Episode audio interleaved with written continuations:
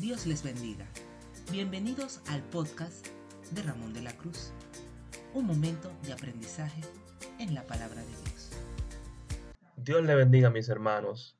En este momento vamos a compartir con todos ustedes nuestra participación en el conversatorio bíblico que tuvimos la semana pasada, en la cual nosotros en conjunto con un grupo de jóvenes estuvimos debatiendo, compartiendo, dando nuestro punto de vista con relación a la doctrina de la salvación. Quiero enfatizar que nuestro propósito principal no es imponerles la línea por la cual un servidor, Ramón de la Cruz, se inclina, sino simplemente plantear desde nuestro punto de vista qué quiere decir la salvación a nivel doctrinal. Recordemos que el Espíritu Santo es quien conduce a toda verdad, a aquellos que humildemente quieren conocer el desarrollo de la verdad, porque como todos saben, ya sabemos qué es la verdad, que esta es Cristo. Espero que lo disfruten y compartan. Dios le bendiga. Bueno, mis hermanos, vamos a orar. Amantísimo Dios, que moras en las alturas, exaltamos, Señor, glorificamos tu nombre, nos humillamos ante ti, Padre, reconociendo que tú eres el único Salvador, que solo en ti está el conocimiento, que solo en ti está el poder, Señor, reconociendo nuestra condición de que necesitamos de ti, Padre. Entonces nos acercamos a ti, Señor, pidiéndote que seas tú hablando nuestras vidas en la noche de hoy, que seas tú, Señor, proveyendo de conocimiento. Tú conoces la necesidad de nuestro corazón, las incertidumbres que tenemos, Padre. Te pedimos que sea tú, por tu gracia, Señor, hablando cada una de nuestras vidas. Utiliza, Señor, a el maestro que tenemos invitado para que toque, Señor, los temas que tú tienes en tu control, esas necesidades que tú sabes que, que tenemos, Padre, utilízalo como un instrumento, una herramienta, Padre. Todo esto te lo pedimos en el nombre de tu Hijo Jesús. Amén. Hermanos, eh, hay un poquito, pero vamos a iniciar. Como ya les había, les había hablado eh, desde hace dos clases, hoy tocaremos un tema que eh, surgió en base a, preguntas que se hicieron en esa clase, eh, cuestionantes que teníamos con respecto a una verdad fundamental de lo que es nuestra fe. Esta verdad es el tema de la salvación. en base a esas cuestiones, invité a, un hermano en Cristo, una persona que eh, vive una vida coherente con respecto a las escrituras, alguien que tiene un deseo de buscar conocimiento, se está capacitando profesionalmente en esto y me llena de gozo de tener por aquí al, ministro en Cristo, eh, Ramón de la Cruz, hermano, bendiciones. Eh, um, vamos a desarrollar el tema en base a, ya todas sus preguntas, los que me las enviaron, la tengo aquí. El maestro Ramón nos va a desarrollar el tema y luego entonces en base a esto, las preguntas que no hayan sido cubiertas, las comentaremos. Eh, eh, habrá una sesión para que ustedes mismos también pregunten cualquier tema en el cual tengan incertidumbre. El propósito de eh, esta clase, de este momento que estamos compartiendo es que crezcamos en el conocimiento de Cristo, crezcamos en el conocimiento de la verdad, de que seamos cada día más renovados en el conocimiento de Él. Entonces, eh, con todos y cada uno, eh, nuestro hermano en Cristo, Ramón de la Cruz. Hermano. Dios le bendiga a todos mis hermanos. Para mí es un placer, un honor estar aquí compartiendo con ustedes, compartiendo la palabra de Dios. Yo siempre sostengo, aquí viene a entrar Tolentino, siempre sostengo que el interés que tenemos cada uno de nosotros por buscar la verdad nos va a dar como resultado conocer el desarrollo de la verdad, porque sabemos que la verdad es Cristo. Ahora, el desarrollo de la verdad, eso es lo que nosotros vamos a buscar a medida que estudiamos la palabra de Dios. El simple hecho de nosotros dedicar tiempo para nosotros profundizar en la palabra y dejar que el protagonista verdadero, que es el Espíritu Santo, nos conduzca a ella, eso es ganancia.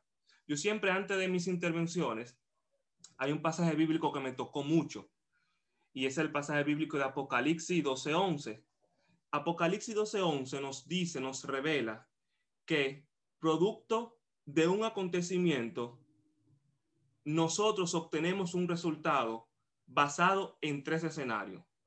Dice así, nosotros tenemos el poder de vencer el pecado a través de la sangre de Cristo derramada en la cruz, por el mensaje que compartimos a los demás por medio de nuestro testimonio y por la valentía de poner en riesgo nuestras vidas hasta el punto de poder perderlas por causa del Evangelio. O sea, la palabra nos dice que nosotros podemos vencer el pecado si seguimos esas pautas que nos da la palabra.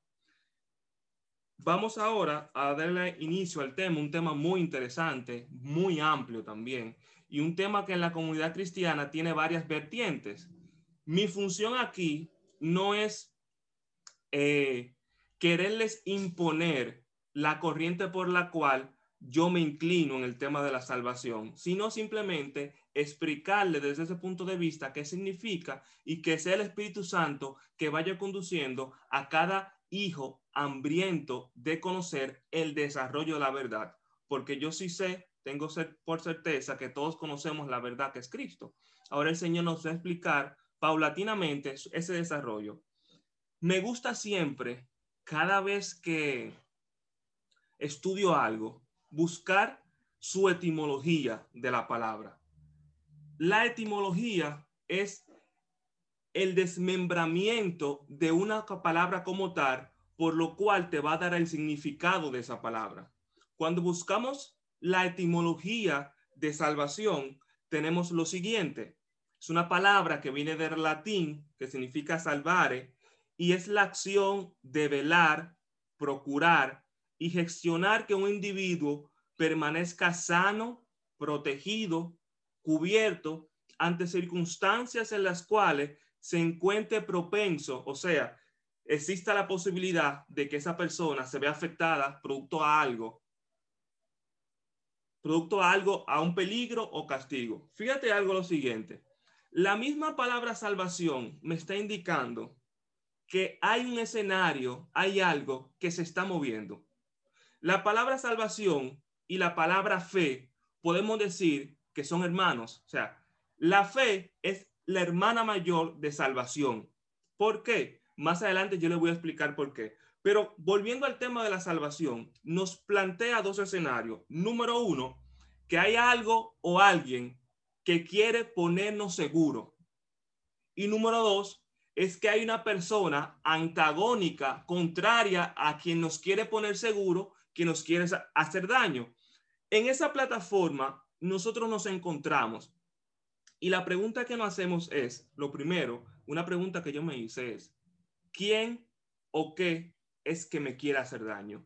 ¿Y por qué yo tengo que ser salvo? ¿Salvo de qué? O sea, ¿qué es lo que ha pasado que yo desconozco y necesito saber para yo poder acceder a eso. Si vamos a las escrituras, nos encontramos lo siguiente. En Juan 10:10 10 nos dice que existe un ladrón que nos quiere robar, matar y destruir. La segunda vertiente es que en Juan 12:47 dice que el que escucha mis palabras y no las obedece, no soy yo que lo va a juzgar, porque yo, dice Cristo, no vine a juzgar al mundo. Desde esa perspectiva nos damos cuenta que alguien está buscando un ser humano para hacerle daño. Pero mi pregunta es, ¿qué derecho tiene ese alguien para buscar a algo y hacerle daño? ¿Bajo qué autoridad está trabajando? ¿Bajo qué concepto, bajo qué plataforma él puede hacer eso? Entonces, cuando vamos y seguimos buscando las palabras, porque lo bonito de la palabra es que una pregunta te lleva a otra y la misma palabra, cuando hacemos el proceso de interpretación, porque la palabra hay que interpretarla buscando desde su fundamento original qué quiso decir el autor en el momento que lo dijo, bajo las circunstancias que lo dijo y bajo el pueblo o la persona que fue dirigido. Cuando reunimos todo eso, empezamos nosotros a hacer el proceso de investigación y ese es el estudio de la palabra. Estudiar la palabra no es leer la palabra. Estudiar la palabra es leerla y entender lo que quiere decir el autor en el momento que lo dijo, en el ayer, y qué significa eso para mí hoy. Hay una cosa que se llama logos, que es la palabra, hay otra que se llama rema. Yo creo que ustedes conocen eso, que es la revelación. ¿Qué me revela la palabra a mí en el día de hoy? Porque lo que dijo aquel en aquel entonces se aplica para acá, porque la palabra de Dios, por eso que es viva, porque siempre se vive renovando. Entonces, cuando nosotros nos hacemos esa pregunta, nos damos cuenta de lo siguiente. Acá tengo en Romanos 3:23 que el apóstol nos revela que por cuanto todos han pecado, o sea, toda la generación humana ha pecado, hemos sido destituidos de la gloria de Dios. Hemos sido destituidos de esa cobertura que Dios nos brindaba. Y producto a esa acción, ese devorador tiene derecho a hacernos daño. Entonces, la salvación antes del pecado, si lo vemos desde el punto de vista humano, ojo aquí, desde el punto de vista humano, la salvación antes del pecado no existía. Desde el punto de vista humano, porque sabemos que Dios en su santo sabiduría tenía todo un plan y sabía todo el desenvolvimiento que iba a ocurrir. Pero desde el punto de vista humano no existía, porque Adán vivía en la perfecta comunión con Dios, tenía una conexión directa con el Padre.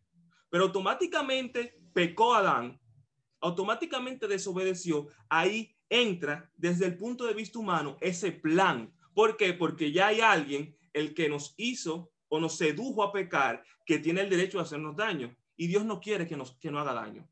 Porque el plan de Dios es perfecto, es bueno y es agradable. Aunque a veces no lo entendemos, pero el plan no es para entenderlo, sino para seguirlo. Y Dios va a ir revelando, revelando paulatinamente cuál es su plan. Ahora, ¿por qué yo necesito ser salvo. O sea, ¿por qué yo, por qué yo necesito? O sea, la Biblia me presenta que yo necesito eso, pero mi pregunta es, ¿por qué yo lo necesito? Yo puedo ser una persona buena socialmente, viene Carla, buena socialmente, hacer las cosas bien y creer que no necesito la salvación. Entonces, tengo acá, necesitamos ser salvos necesitamos ser rescatados por la sencilla razón de que nuestro comportamiento antagónico, o sea, nuestro comportamiento contrario a lo que dice la palabra de Dios ante las leyes de Dios, nos separa de su perfecta y buena voluntad. Producto de eso, aunque yo crea que esté haciendo las cosas mal, yo necesito ser salvo porque mi ser como tal me separa de él, me separa de su santidad, porque yo puedo hacer las cosas bien siempre y cuando esté bajo el lineamiento de Dios. Porque mi visión como ser humano, con un intelecto limitado, con imperfecciones, es siempre con tendencia al mal. Porque recordemos que quien define, eso lo estuve hablando la semana antepasada, quien define quién, qué está bien y qué está mal, no es el ser humano. Porque el ser humano es muy volátil. El ser humano es muy cambiante. Lo que hoy es bien, mañana puede ser mal. Pero la palabra de Dios, la palabra del Eterno, se mantiene constante. Quien pone las reglas del juego es Dios. Nosotros sabemos que algo está mal o está bien sin antes conocer la ley de Dios, es porque está inscrita en nuestros corazones. Eclesiastés 4 dice que ha inscrito en nuestro corazón la eternidad. La eternidad está inscrito dentro de nosotros y sabemos por eso cuando algo está mal o está bien. Ahora bien, Ahora bien, el pecado, ya todos sabemos que nos aleja de Dios, porque el pecado es la desobediencia puesta en práctica, tanto espiritual como físicamente. ¿Quiénes pueden ser salvos? ¿Habrá algún requerimiento específico para ser salvo?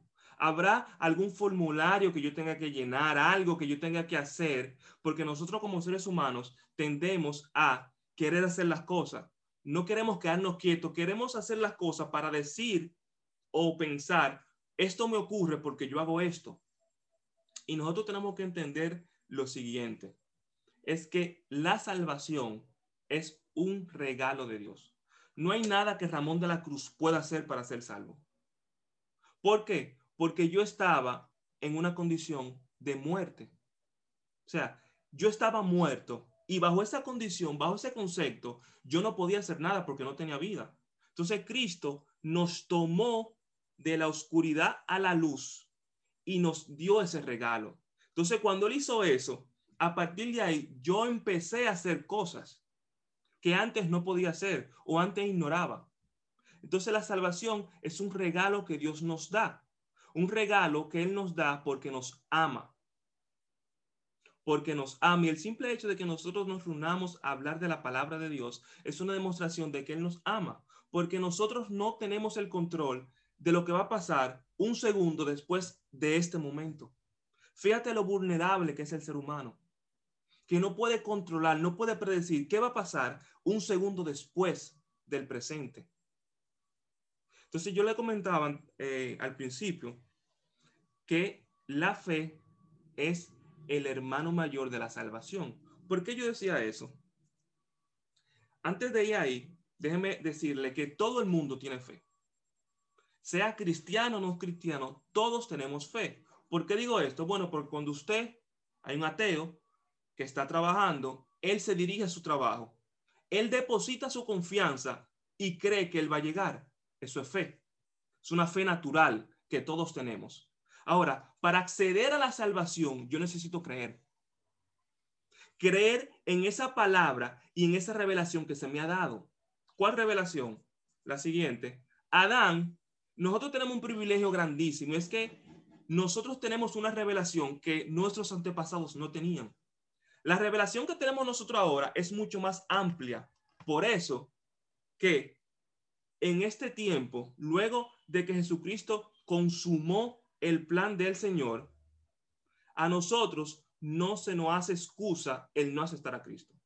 Porque a Adán le dijeron, si nosotros vamos a Génesis, Génesis 3, cuando el Señor está hablando, Él le dice a Eva que de la simiente de Eva iban a ser alguien que le iba a aplastar la cabeza a Satanás. Para que esa profecía se cumpliera, Adán y Eva tuvieron que creer en esa profecía. ¿Por qué? Sencillamente por lo siguiente, si Adán hubiera determinado, yo no voy a tener hijo contigo, Eva. Esa profecía desde el punto de vista humano no se cumple, pero Adán creyó en lo que Dios le había profetizado.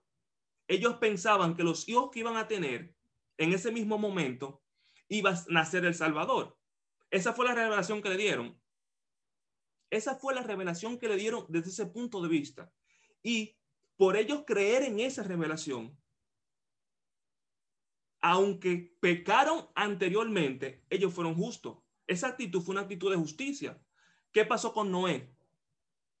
Noé creyó en lo que Dios le había, le, había dicho, que construyeron un arca, duró 120 años construyendo un arca. Si vamos a analizar a Noé desde el punto de vista sociológico, toda la sociedad donde se encontraba Noé lo calumniaba, se burlaba de él y era un azote de lunes a lunes. De lunes a lunes, una presión psicológica. Tenemos que ponerlo en, esa posición, porque la Biblia, algo que quiero, que quiero compartirles, que he aprendido, Dios ve todo como producto terminado. Cuando Dios ve las cosas como producto terminado, no significa que no hay un desarrollo paulatino de las cosas. Claro que lo hay. Y ese es nuestro deber de nosotros descubrir, en este caso que estamos estudiando, cuál fue el desarrollo paulatino. A Noé, esa presión psicológica puede hacer que en algún momento se haya deprimido. Todos los días la gente diciéndole, tú estás loco, ¿cómo tú vas a construir un arca? Aquí no llueve. Y él construyendo ese arca 120 años, día tras día. Por él creer en esa palabra, él, su esposa, sus hijos y sus nueras fueron salvos fueron, se, le consideró como justo. Cuando eso, la revelación de Cristo no estaba totalmente. La única revelación que tenían ellos en ese momento era la que le dijo Adán, que él la sabía, y esta nueva que se le agregó, que le dijo el Señor, crea un arca. Y todo lo que estaba alrededor estaba en contra de lo que, de lo que Noé, de lo que Noé creía. Y si vamos de nuevo con Moisés, lo mismo. O sea, el Señor ha ido revelando, eso se llama revelación paulatina, ha ido revelando paso a paso su plan. ¿Por qué lo hizo así? Y Adán no le dijo desde el principio toda la genealogía que iba a acontecer y lo llevó a Cristo directamente, porque Dios es soberano y él hace lo que él entienda. Ahora nosotros tenemos el conocimiento ya completo. Desde Adán hasta Jesucristo, ya tenemos ese conocimiento completo. Y desde el punto de vista humano, está de nosotros recibir ese mensaje y potencializarlo y explicarlo y hablarlo y estudiarlo. Como también está de nosotros recibirlo y rechazarlo desde el punto de vista humano. Ahora, muchas de las preguntas que recibí me llamaron mucho la atención porque son preguntas, eh, son preguntas sinceras. Cuando digo sincera, es que yo digo, la palabra de Dios es, la, es, es infalible, es inerrante, es válido eso.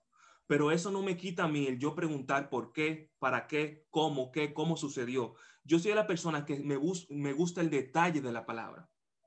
Cuando Dios habló y le dijo a Abraham que vaya a Ur de los Caldeos, la palabra me está mencionando la sociedad, la ciudad Ur, y me está mencionando a los habitantes de los caldeos. Simplemente me menciona por arriba. Yo no me quedo así. Mi primera pregunta es, ¿quiénes eran los caldeos? Y Ur, ¿qué ciudad era esa? Porque toda la Biblia se enfoca en un pueblo y en las conexiones que tiene ese pueblo, pero la Biblia no te niega que en el mundo entero había un desarrollo de civilizaciones. Y eso es una de las cosas que nosotros como cristianos tenemos que saber. Tenemos que saber lo que dice la palabra de Dios, pero también todo lo que, lo, todo lo que rodea para tener un, un panorama claro y tener un conocimiento más profundo para la gloria y honra del Señor, porque todo lo hacemos para el Señor. Entonces, entre las preguntas, denota un interés por saber. Y eso es una evidencia. Una evidencia de que hay, hay, hay, hay un hambre humana que quiere ser saciada. Y ahí entra el mayor estratega, yo lo llamo así, con respeto y admiración, que nosotros tenemos, que es el Espíritu Santo de Dios. Yo me he puesto a pensar el trabajo que tiene el Espíritu Santo y es algo impresionante, porque es una disponibilidad 24/7 que está a nosotros, a nuestro alcance. Cuando buscamos verdaderamente del Señor, cuando verdaderamente queremos agradarle, él se complace en responder nuestras preguntas.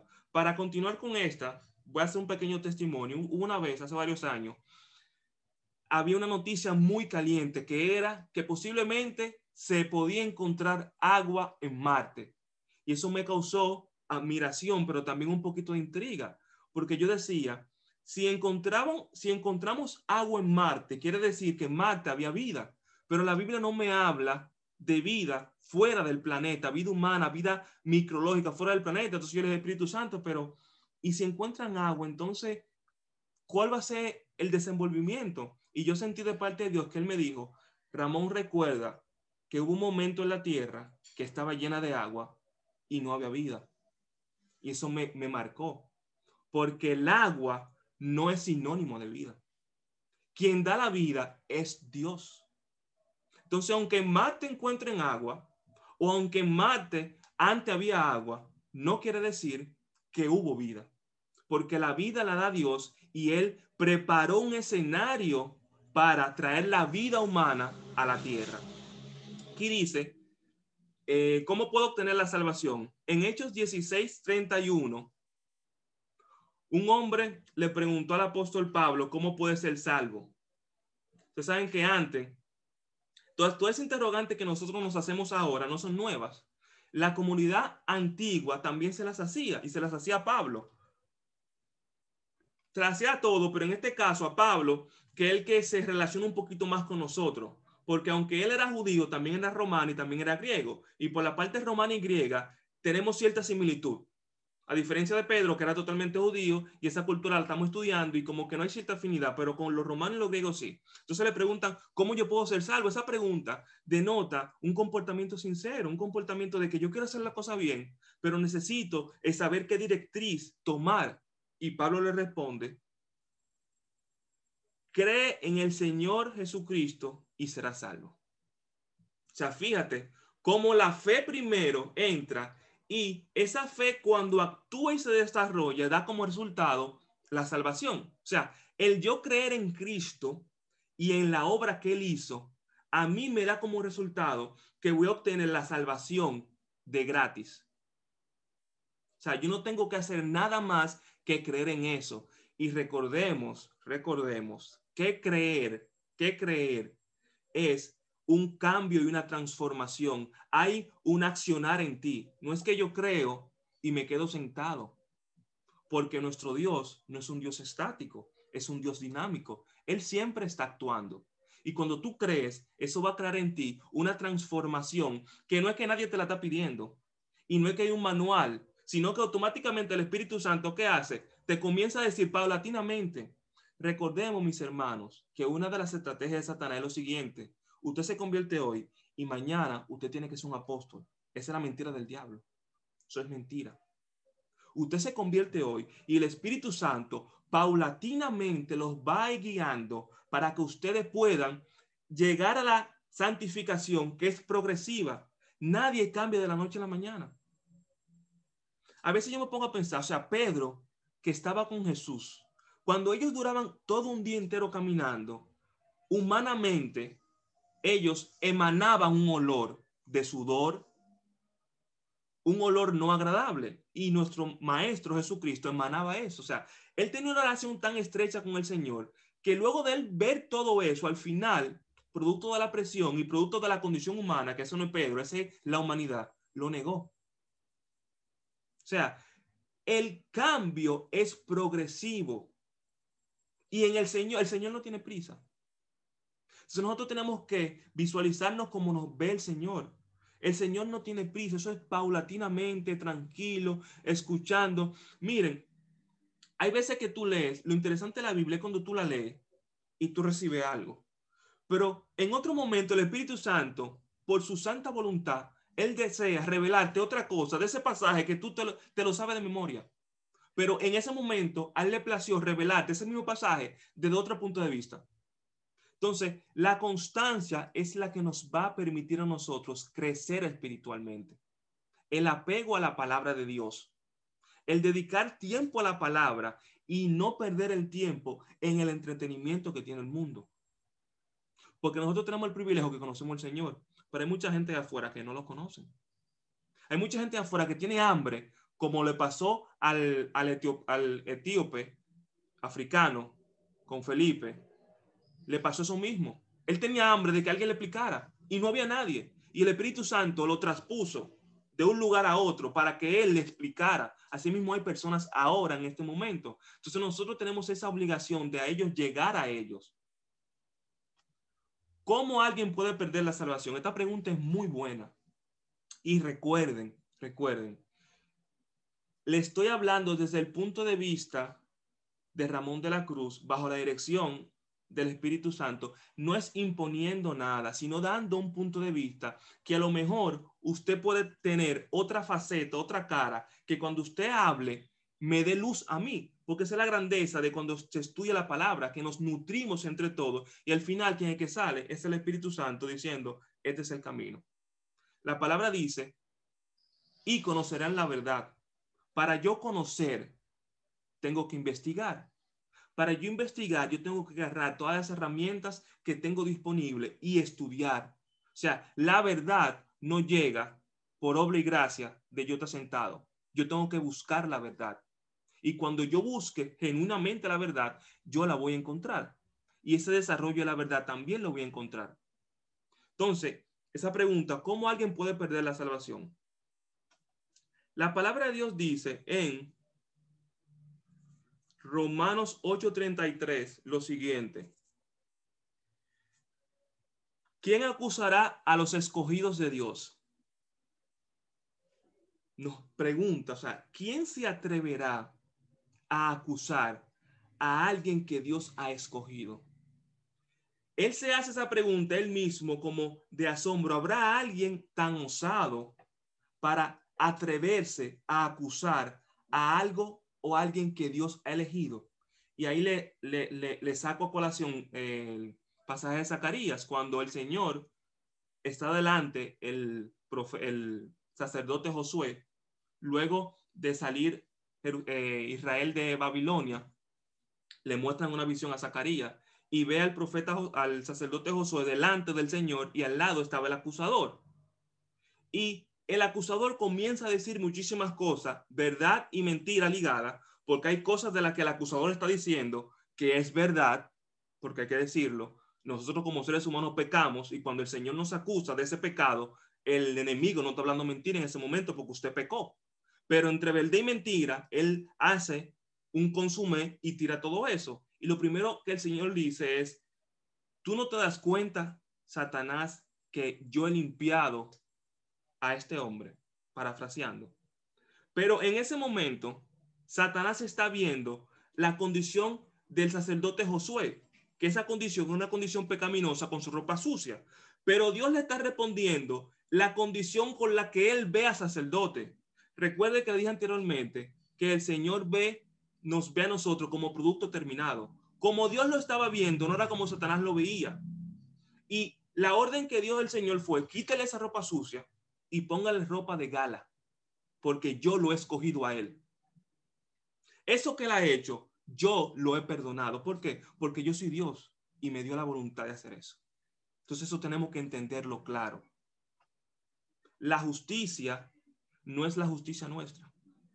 Porque yo puedo pensar, ¿cómo es posible que un hombre viole a una mujer? Por ejemplo, pasó un escenario siguiente, un poquito te, eh, tenebre. Una mujer mató cinco niños y le dio un tiro en la cabeza a los cinco y se suicidó. Pero vamos, vamos a poner el escenario que ella no se haya suicidado y esté viva. Y esa mujer se arrepienta de corazón. Humanamente, yo puedo decir, ¿cómo Dios va a perdonar a una mujer bajo esa condición? Unos niños inocentes menores de siete años. Pero que aquí lo que tenemos que tener en cuenta es que impone las reglas del juego el Señor, la justicia de Dios. Porque lo que yo puedo ver injusto, para Dios es justo. Y lo que yo veo justo, para el Señor es injusto. Entonces, cuando vemos la cosa desde, desde este punto de vista, nosotros simplemente, humildemente, reconocemos al Señor en lo que Él haga.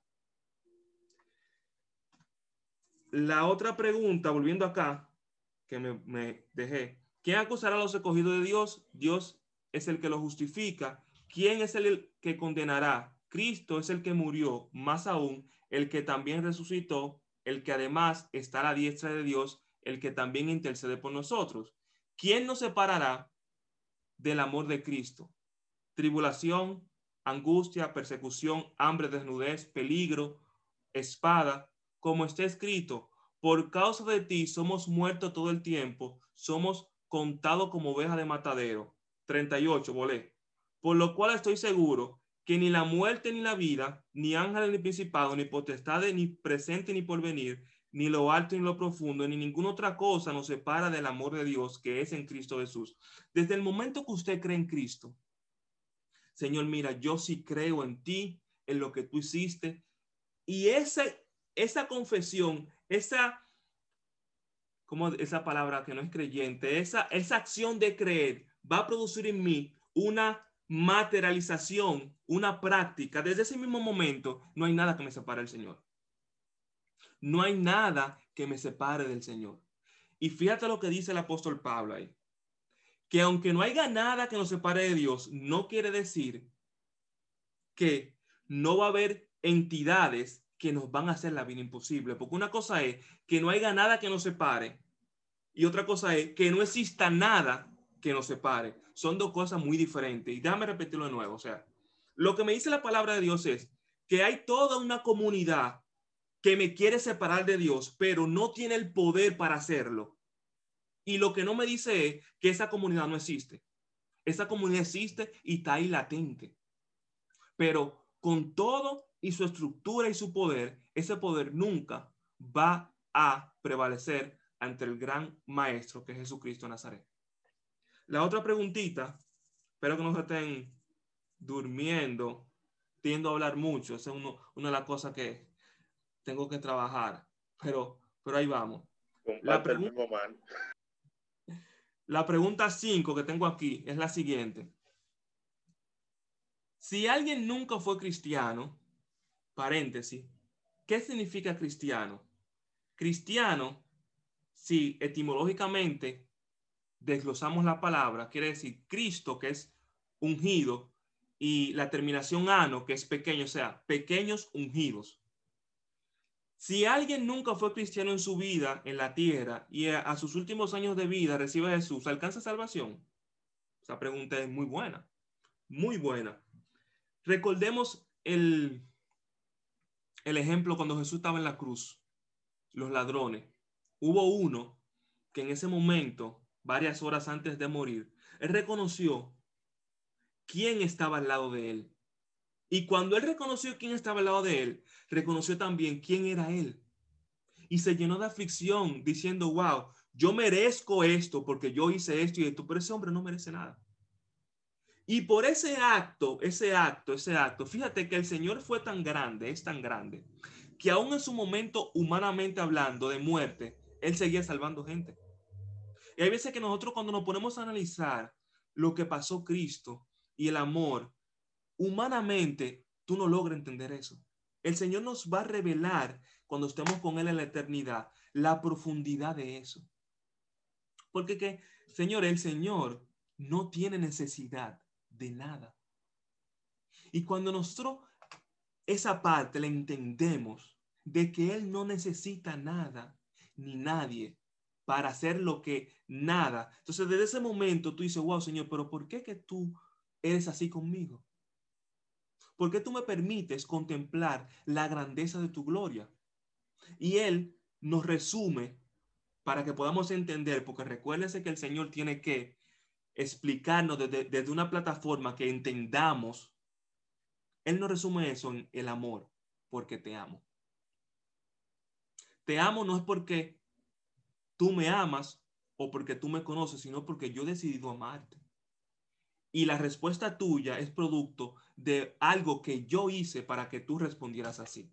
Entonces, el ladrón, en ese último momento, él, en ese último momento, él reconoció que estaba mal y fue salvo.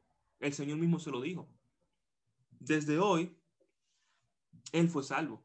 O sea, que no necesariamente yo tengo que, eh, yo tengo que aceptarlo temprano, pero aquí hay un ojo, quiero que esta parte la tomamos en cuenta. Tú no sabes y yo no sé cuándo voy a morir. En ese momento él logró reconocer eso, pero hay miles de gente que no logran eso. Hay miles de gente que se mueren y no le da momento de, de nada y se pierden. ¿Puede alguien recibir la salvación sin hacer la confesión de fe? Esa pregunta fue excelente, excelente, excelente, excelente. ¿Por qué? Porque vamos a definir qué es confesión de fe. Y en esta parte aquí le voy a hablar desde mi punto de vista personal, personal. El cristiano, el cristiano tiene la concepción. No, no se está escuchando bien, no sé si soy yo solo, no estoy escuchando. ¿Me oyes mejor ahora? No, eh, eh, yo te escucho perfectamente. Para mí, ¿qué, qué es él? El internet. Ok, ok. Les decía, les decía que el cristiano tiene la mentalidad de que por usted pronunciar Romano 10, 9, ya usted es salvo. Y yo personalmente, eso lo digo yo, Ramón de la Cruz, yo digo que eso no es cierto. Porque el hecho de usted pronunciar Romano 19, ¿qué dice Romano 19? Que sin confesares con tu boca que el Señor y creyeres en tu corazón, eres verdaderamente salvo. Por usted confesar eso, usted no es salvo. Hay mucha gente que ha confesado eso y no se ha salvado. De hecho, la palabra misma dice, la palabra misma dice que en aquel día, cuando el Señor tome, nos tome, van a haber personas que estando en la iglesia se van a quedar. Y van a haber otras personas que nosotros creíamos que no iban nunca en la vida, iban a estar allá. Ven acá, pero eso no es fulano. Y tú, nos vamos a sorprender. Porque el punto no es que usted confiese. Nosotros hemos adoptado del sistema romano lo siguiente, el ritualismo. El sistema romano no ha impuesto que nosotros agradamos a Dios a través de rituales. y rituales que son meramente humanos. Si nosotros vamos a la etimología, le he hablado mucho de etimología, pero esa es cuando estamos estudiando la palabra, una de las prácticas de la, de la hermenéutica es esa.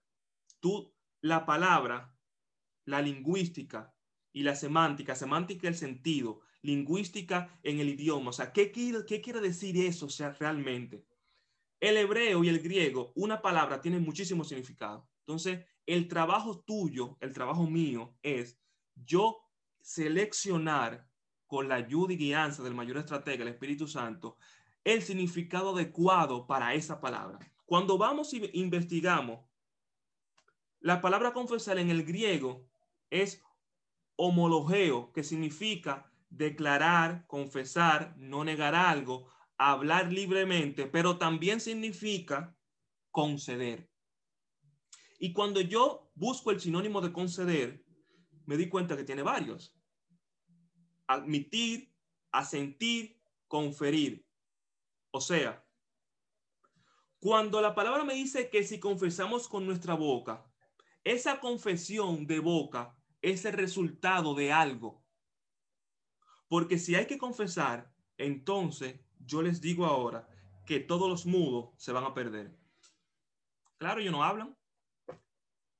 Si el truco es confesar y decir oración, los mudos se perdieron. Y no es así.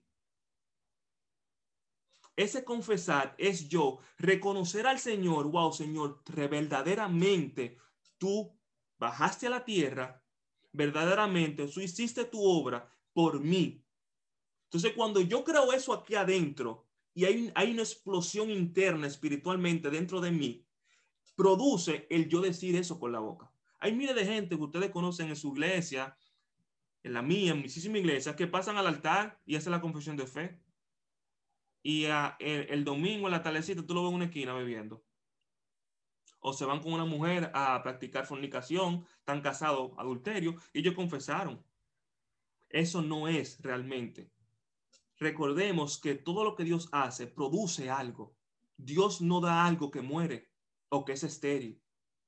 Todo lo que Él hace produce y trae un efecto. A, o sea, que el yo confesarlo así, por el simple hecho de confesarlo, no. Ahora, el yo confesarlo, producto de que hubo una explosión dentro de mí y eso trae como consecuencia un cambio, sí. Bajo ese concepto, sí. La otra pregunta es, si una persona pertenece a una secta religiosa, pero cree en Jesús, ¿recibe la salvación?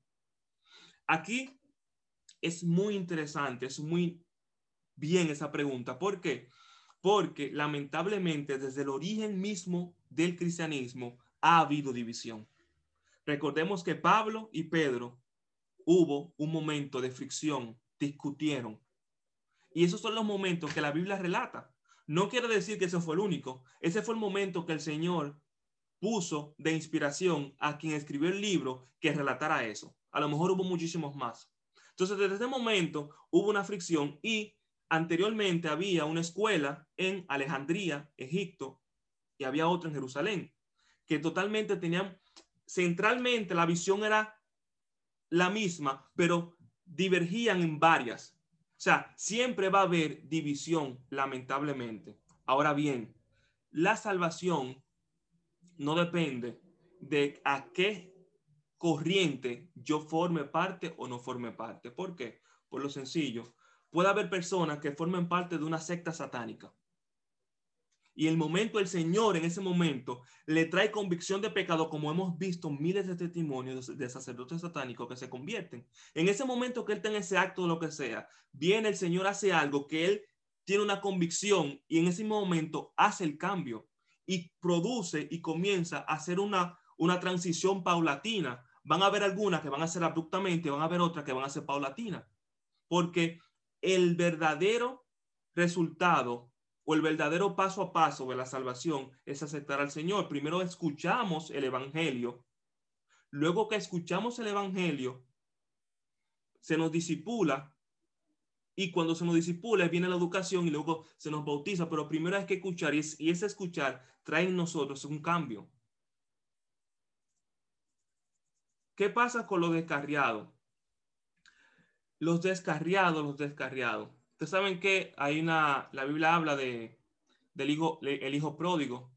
si verdaderamente esa persona, esa persona aceptó al Señor y por que por Y que no somos quien para condenar. Fíjate que usé la palabra condenar y no usé la palabra juzgar. ¿Por qué? Porque nosotros sí podemos juzgar. Cuando vamos al original, el original no dice juzgar.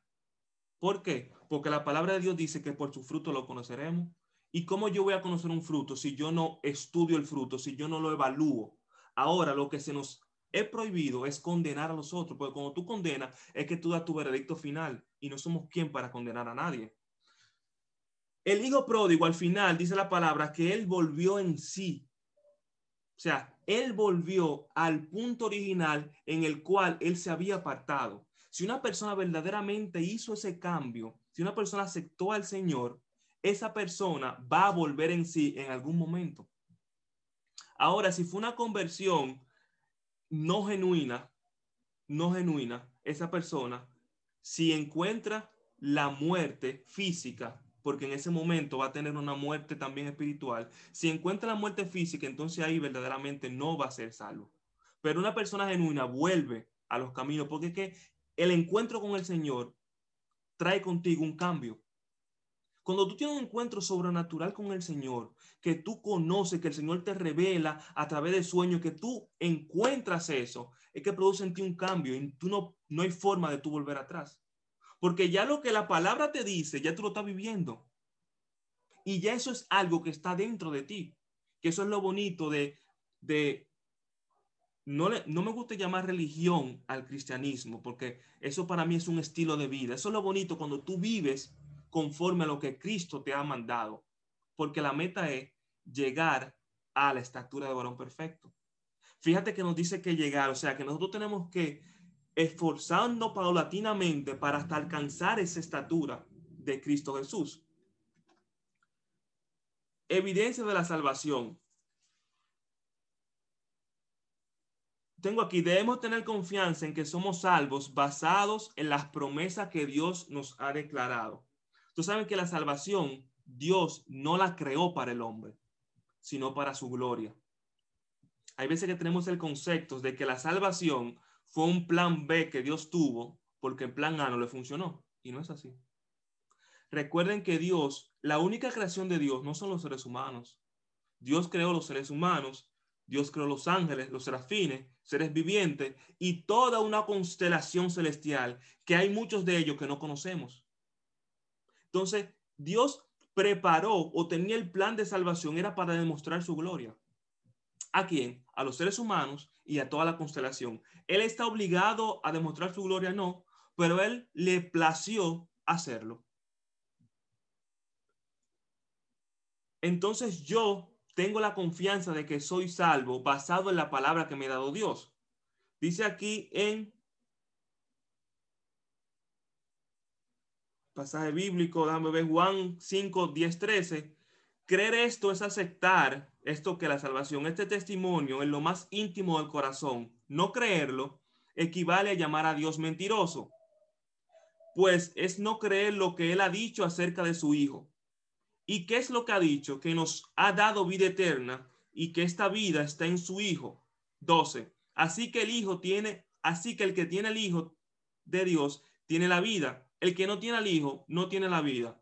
Ustedes que creen en el Hijo de Dios, les es escrito sobre estas cosas para que sepa que tiene la vida eterna. O sea, todo aquel que aceptó a Cristo, Juan 1.12, el apóstol Juan nos está diciendo que les he, llamado hijo de Dios. Cuando usted acepta a Cristo, usted es hijo de Dios automáticamente. No todos somos hijos. Hay criaturas y hay hijos. Somos hijos los que aceptan a Cristo como Señor y Salvador. Entonces, por aceptar a eso, dice el Señor, dice Juan, que eso es una garantía y nos dice, y recuerden que usted tiene la vida eterna, porque yo te hicieron lo que, lo que le daba el acceso a eso, que era aceptar a Jesús. Aquí tengo la sección joven 3. Tema muy bueno y más este tema, aunque ya estaba, que voy a mencionar ahora, pero en estos últimos tiempos se ha, ha tomado más fuerza.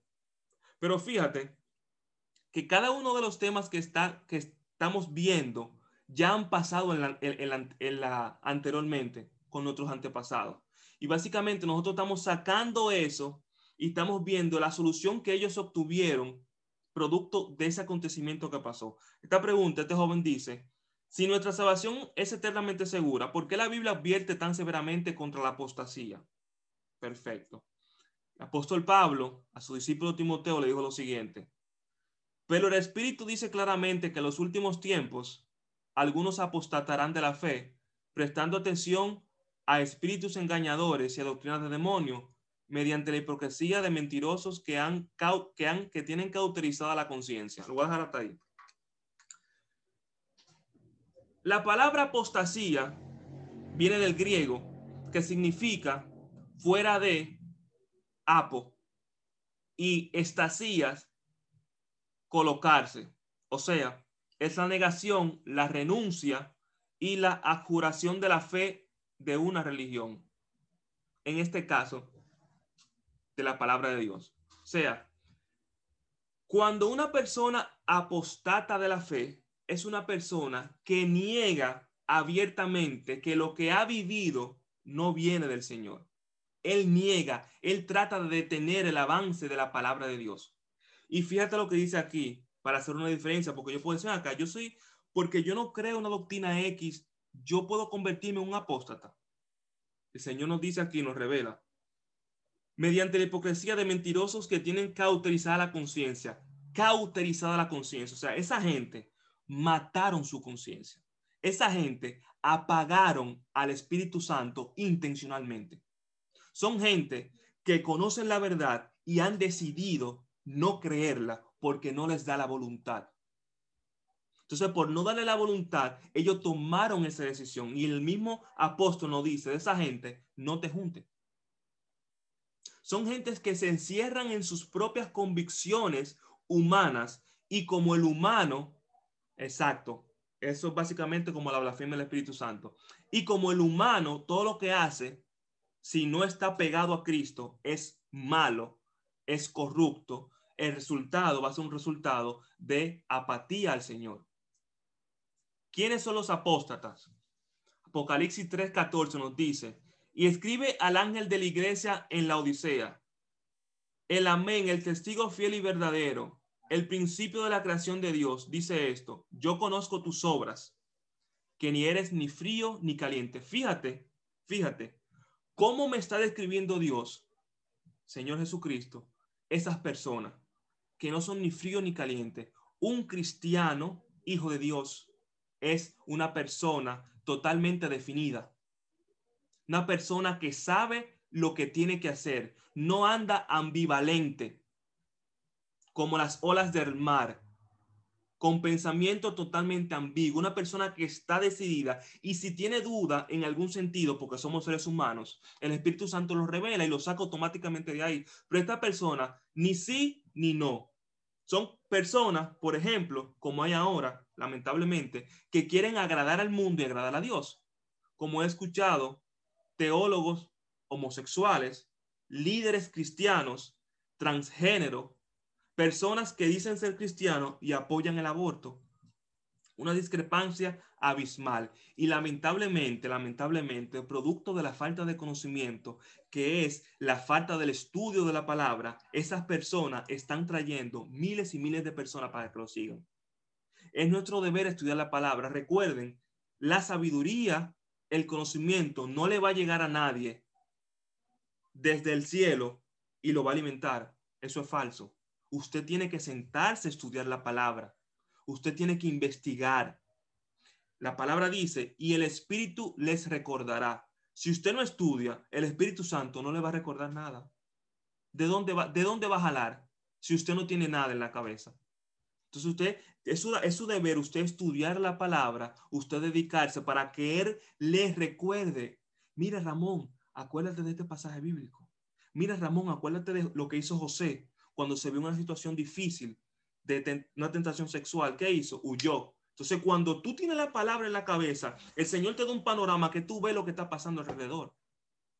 Hay veces que yo estoy en el trabajo y cuando yo voy caminando en el pasillo, que yo veo algo desde lejos, yo comienzo en mi mente, Señor, cubre mi mente, cubre mis ojos, cubre, cubre mi, mi ser. Y cuando yo paso, la gente siente algo de respeto y admiración y cualquier pensamiento raro se le, se le va.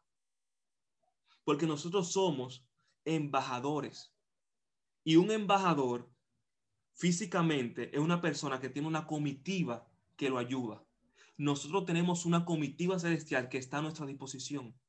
Entonces nosotros tenemos que es eso, usarlo para la gloria de Dios. Llamar a las cosas, hablar. Es muy bonito. Yo me, yo me he apasionado más porque yo siento de parte de Dios que el Señor, una hermana que me dijo hace mucho tiempo, que toda como la cosa de Dios, me dijo, mira, Ramón, dice el Señor que tenga cuidado con el conocimiento. En ese momento yo no entendía absolutamente nada.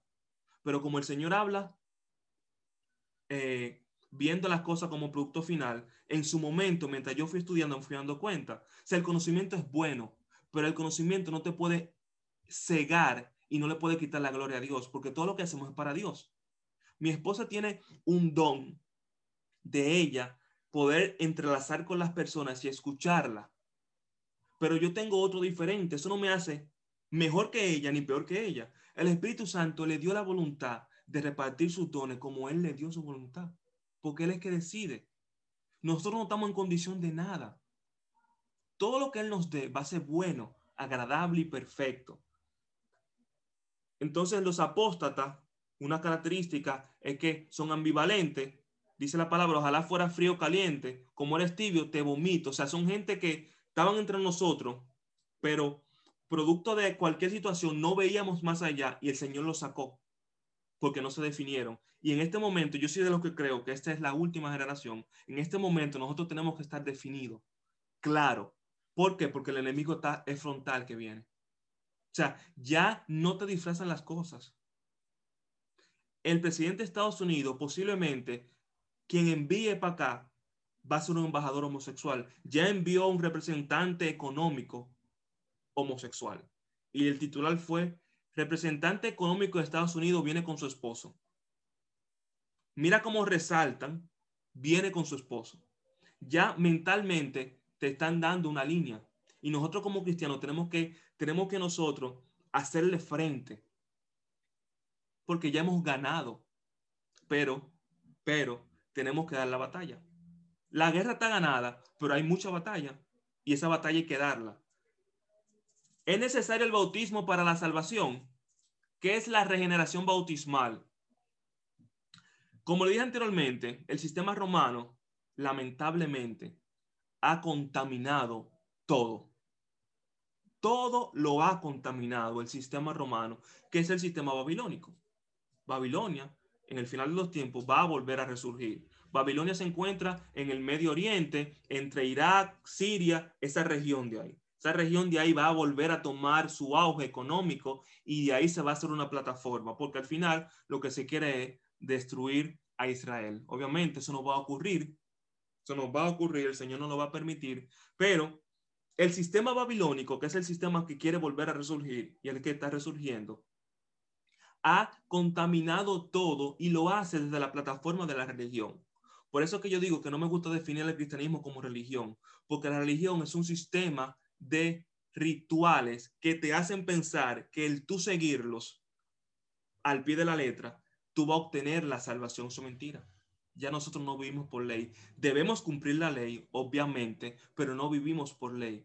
Cumplimos la ley para nosotros obtener los galardones que nos va a dar el Señor al final pero eso no, no es la esencia para la salvación. Entonces, la regeneración bautismal, según el sistema romano, es que aquellas, es la enseñanza de la iglesia de Roma y de aquellas confesiones que participan en su concepción ritualista sacramental. O sea, según esta enseñanza, el bautismo es la causa eficaz de la regeneración. O sea, cuando usted se bautiza, según ese sistema, ya usted empieza la regeneración.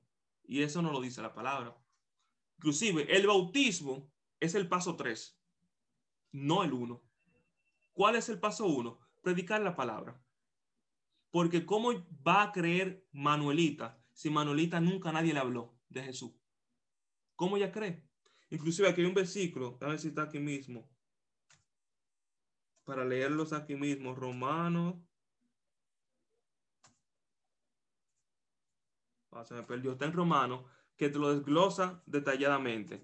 Entonces, primero predico la palabra, luego dice, Romanos 10, 14. Ok, Romanos 10, 14. ¿Dónde va ahora? Primero, predico la palabra. Segundo, me, eh, me disipulan. Y tercero, me bautizo. Pero esos tres pasos, no que son tres, cuando tú desglosas los tres, son más. Porque para yo evangelizar, yo tengo que estudiar. ¿Qué yo voy a evangelizar si no sé nada? O sea, yo tengo que sentarme estudiar la palabra, abrazarla, a, a ver qué me dice la palabra. Aquí está Giselle. Y dedicarle un tiempo al estudio. El cristiano tiene que estudiar la palabra. Tiene que sentarse. Usted no puede pretender que el pastor se lo va a saber todo. El pastor es un ser humano como usted. Y en una iglesia pequeña, por decir algo, de 20 miembros, el pastor tiene que resolver 20 problemas más lo que él tiene. Imagínense que, la iglesia haya 100 miembros, 75, 200. O sea, todo no se le podemos dejar a él. Tenemos que estudiar la palabra, educarnos, porque cuando el Señor dijo, vayan y prediquen, Él dijo el resultado final. El paso a paso debemos hacerlo nosotros. Entonces, cuando usted se lo disipulan, lo están entrenando. Y luego que usted tiene todo eso y tiene los fundamentos básicos, que se bautiza. Eso de bautizarse cuando usted nace, eso no, eso no tiene sentido de ser. Entonces, el sistema romano ha impuesto esa doctrina a aquellas personas que creen eso. Pero la Biblia dice todo lo contrario. Aquí tengo la otra. ¿Continuará Dios perdonándote si cometes el mismo pecado una y otra vez? Mira, esa pregunta no la hacemos mucho. Pero fíjate lo que dice Juan. Fíjate lo que dice Juan. La concepción es que yo me convierto ya yo soy santo, ya yo no cometo pecado, a mí tienen que ponerme a Pablo al lado y cuando me miran con Pablo, Pablo se queda chiquito, eso es lo que el mundo quiere. Pero la realidad es que no es esa. Somos seres humanos imperfectos, en una estructura imperfecta y todo lo que nos rodea, todo lo que nos rodea está en contra de nosotros. La naturaleza, los mismos hermanos, el sistema como tal, estado, el sistema está creado para que tú te pierdas. Porque el sistema lo domina Satanás. Y ese sistema que lo domina Satanás se lo entregó a Adán cuando pecó. Aunque cuando Cristo murió se lo arrebató, pero todavía él sigue controlando este sistema. Entonces, como Juan sabía eso y el Señor reveló eso, dice la palabra lo siguiente, hijitos míos, estas cosas os escribo para que no pequéis. Yo le estoy escribiendo eso, mis hermanos, hijitos. Fíjate que dice la palabra hijitos míos. ¿Por qué usa el disminutivo? Cuando vamos a, la etimología, hijitos quiere decir pequeño discípulo, o sea, mi pequeño discípulo que está recibiendo instrucción, que está todavía en el proceso de aprender, aunque tenga 15 años en el Evangelio, aunque tenga 20, 40 años en el Evangelio, tú todavía estás en el proceso de tú seguir aprendiendo. Yo te digo esto para que no peques, pero si hay alguno de ustedes que peca, si hay alguno de ustedes que por X o por Y, humanamente hablando, peca, cae, comete un error, no se preocupen porque abogado tenemos con el Padre, que es Cristo Jesús.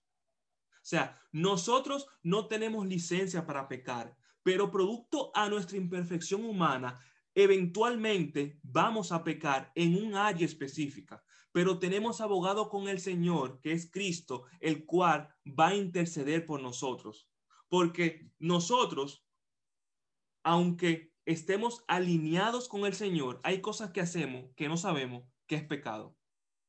Hay algo que se llama pecar por ignorancia.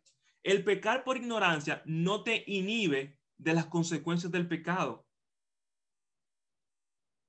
Pero, pero el Señor en su santa misericordia, Él intercede y nos limpia de eso que ignoramos. Y en su momento específico Él nos va a revelar lo que debemos hacer. Hay cosas de la ley, la ley antigua, que nosotros no hacemos, que deberíamos.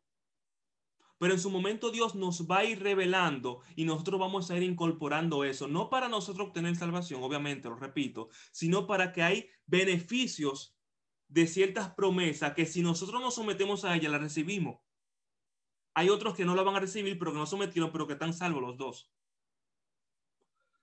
Las número joven 4, esta de, todas las, de todas las preguntas, esta fue la que más me gustó. Ya casi estamos acabando. ¿Cómo fue salva la gente antes de Cristo? Esa pregunta, quien la hizo, la gloria de Dios lo felicito, porque yo me hice esa misma pregunta. Porque es muy bueno vivir en esta generación ahora, que en todos los lados es fácil escuchar la palabra de Dios. Usted le escucha por YouTube, se pone su, audífono, eh, escucha un podcast, lo que sea, y tiene ese acceso porque la información está disponible. Pero ¿y aquellas personas que no tuvieron esa, esa información? Aquellas personas que por X por Y están en un lugar aislado, son indios, y nadie en sus 30 años de vida le habló del Evangelio. Hay gente así que nadie le habló. O sea, ni Jesús nunca le mencionó de nada, nada. Esa gente entonces se van a perder porque esa gente nadie le predicó. Y humanamente hablando, como le dije ahorita, humanamente hablando, si analizamos esa situación, sería injusto, humanamente hablando, que esa persona se pierda si nadie le predicó. Pero el Señor dice la palabra en romano que aquellos a los cuales no se le predicó, nunca se le habló, quien los va a juzgar va a ser la conciencia de ellos. Porque el Señor a cada uno de nosotros escribió algo dentro de nuestros corazones. Antes de que existiera la ley, ¿cómo Caín supo que matar a Abel era malo? Si el primer asesinato fue ese. ¿Quién le dijo a Caín que matarlo era malo? Y él supo que eso fue malo. Él se escondió. ¿Por qué? Porque hubo algo dentro de él. La palabra de Dios está inscrita dentro de nosotros. Y esa conciencia es la que nos va a decir que el Señor va a usar para juzgar a esas personas que nunca recibieron al Señor. Pero lo más chulo es lo siguiente. La palabra dice que nosotros somos salvos si aceptamos Jesús. O sea, el que no acepta Jesús, el que no acepta a Jesús no recibe los beneficios de la salvación, dice la palabra. Pero recordemos que le dije al iniciar que hay algo que se llama revelación paulatina. Todas esas personas que no se les reveló el Señor como Jesús como tal, la palabra lo, lo declaró como justo hasta que Dios mandó a su Hijo y materializó todo el proceso de salvación en Cristo Jesús. Cuando el Señor hizo eso, cuando el Señor hizo eso y consumió todo eso, los limpió a ellos. ¿A quién ellos? A los que estaban justificados. ¿Quién? Abraham, Sara, eh, Moisés, toda esa gente que, que Dios se les reveló, pero no se les reveló como Jesús. Ellos creyeron en la promesa de Dios y actuaron en consecuencia a esa promesa que Dios les reveló desde una perspectiva, la que él quiso. La revelación que tuvo Adán fue de la simiente de la mujer van a ser quien les va a aplatar la cabeza a Satanás. Punto. Ya tú no recibes más, yo no te voy a decir más nada. Eso lo creyó Adán. Y por creer Adán eso y actuar en consecuencia, Dios lo declara justo. Pero a eh, el diluvio universal, a se me fue el nombre, el del diluvio. A Noé. Noé, Noé. Gracias. A Noé le, esa misma revelación la tenía él, pero también le reveló que él debía construir un arca. Por él creer en esas revelaciones, desde, desde esa perspectiva pequeña, porque para nosotros es pequeña porque tenemos más revelación, la palabra lo declaró justo. Y así sucesivamente. Entonces, entonces, por nosotros creer en lo que Dios no ha revelado, desde la dimensión que no ha revelado, que eso es en este momento, creer en Jesús nos hace salvo. A, ellas, a esas personas, por creer en la revelación que Dios le dio desde una perspectiva X, eso lo hace justo. Y cuando Cristo murió, Él los limpió y le permitió llegar a lo que ellos tenían, porque antes, recordemos, antes de la muerte de Jesús, no había el disfrute inmediato de la salvación. Ellos eran justos y estaban, estaban en un lugar específico.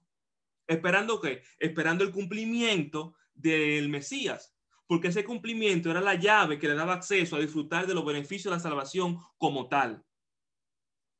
Entonces, aquellas personas que no creyeron en la revelación que le dieron desde una perspectiva X, estaban en otro lugar, esperando que, que el Señor consumara todo eso y se les condenara por esa situación que ellos no creyeron, por el hecho de no creer lo poco que le dieron. Por eso que ahora, ahora, nosotros tenemos mucha revelación y sobre nosotros hay una demanda muy grande.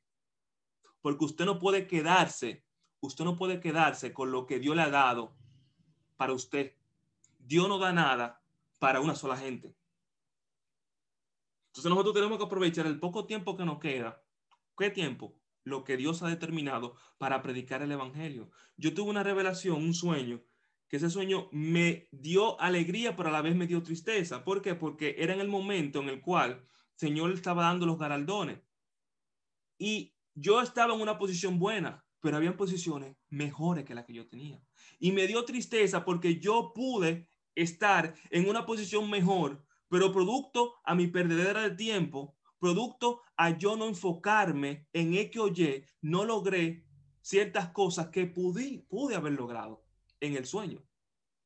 Entonces nosotros tenemos que ser equilibrado, obviamente, ser equilibrado, porque la palabra dice que Dios oraba en todo momento, pero la palabra nunca te dice que él oraba 24/7.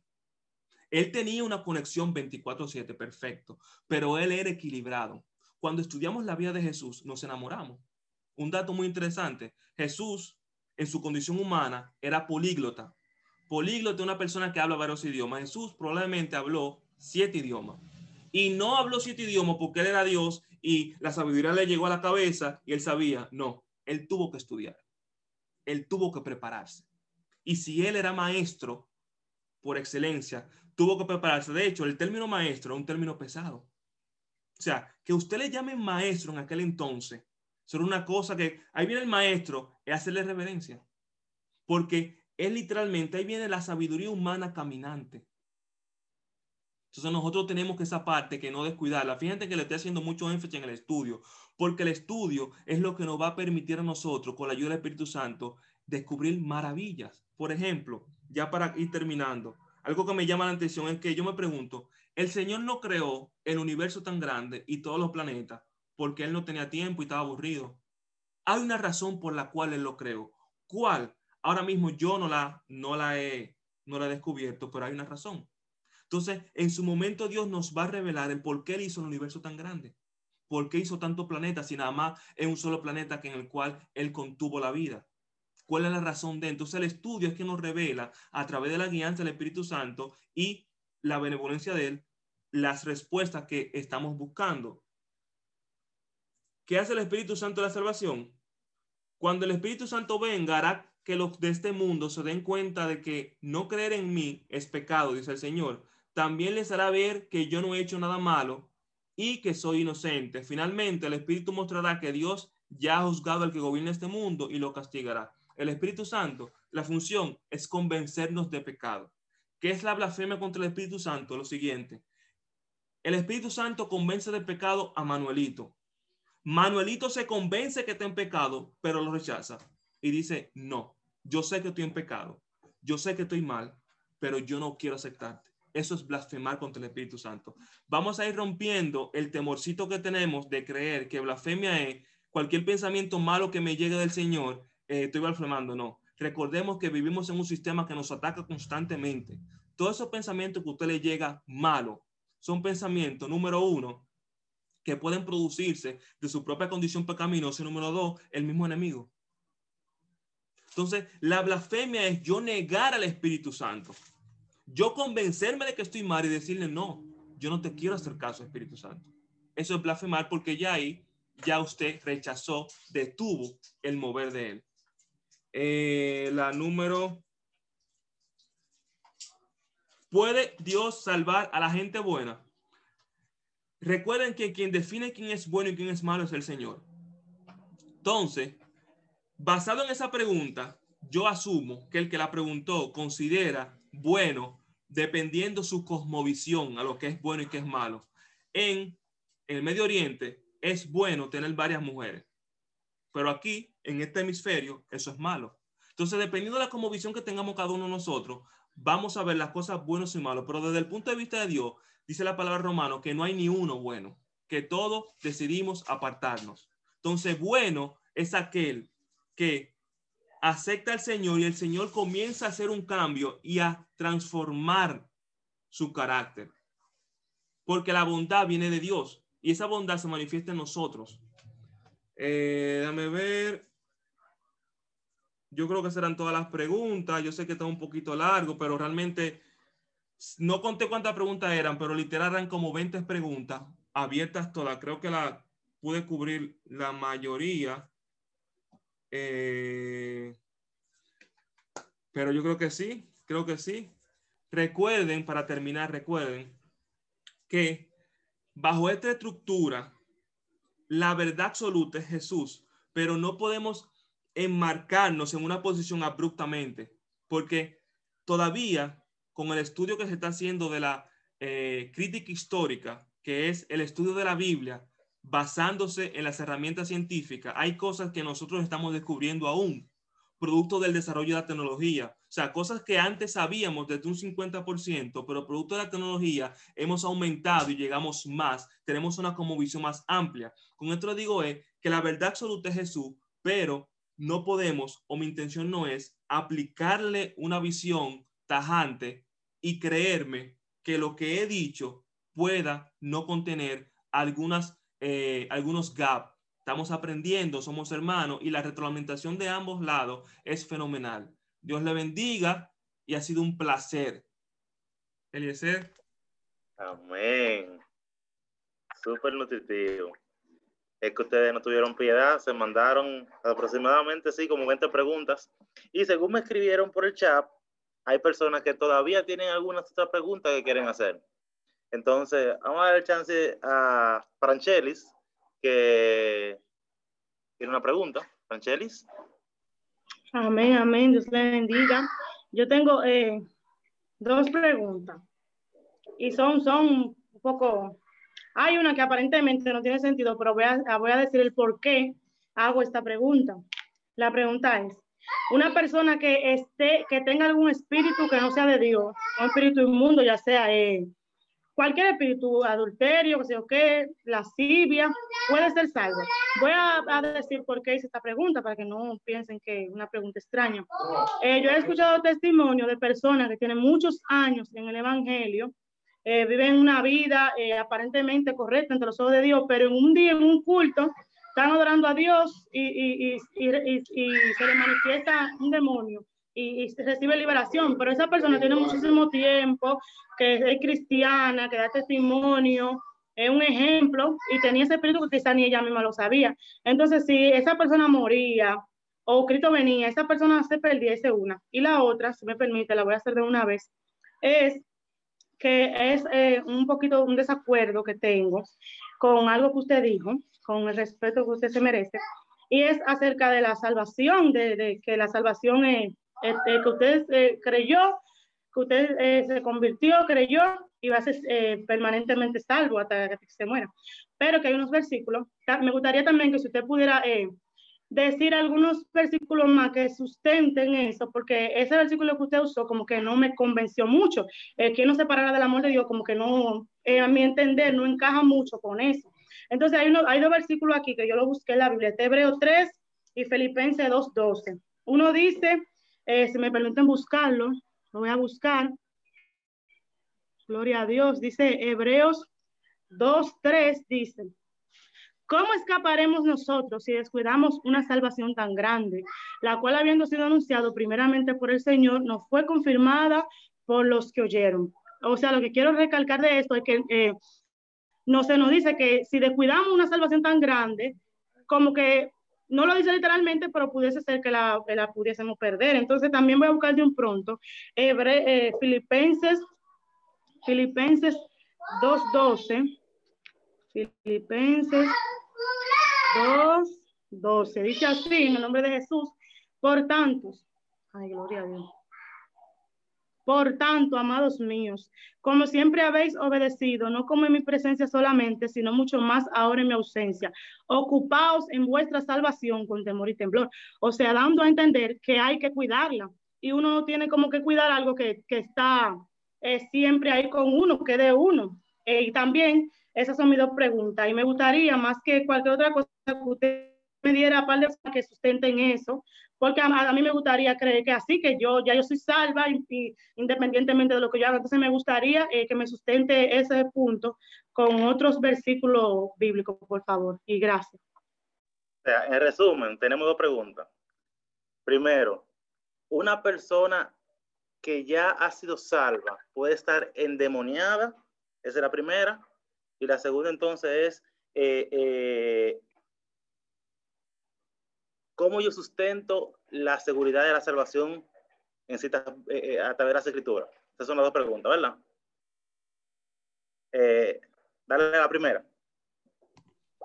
La primera, antes que nada, las preguntas todas son válidas, todas son válidas, porque las preguntas nos hacen investigar muchísimo más.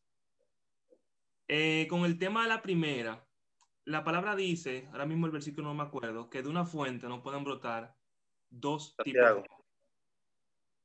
Entonces, dándonos a entender que o nosotros estamos totalmente bajo la administración del Señor o no lo estamos.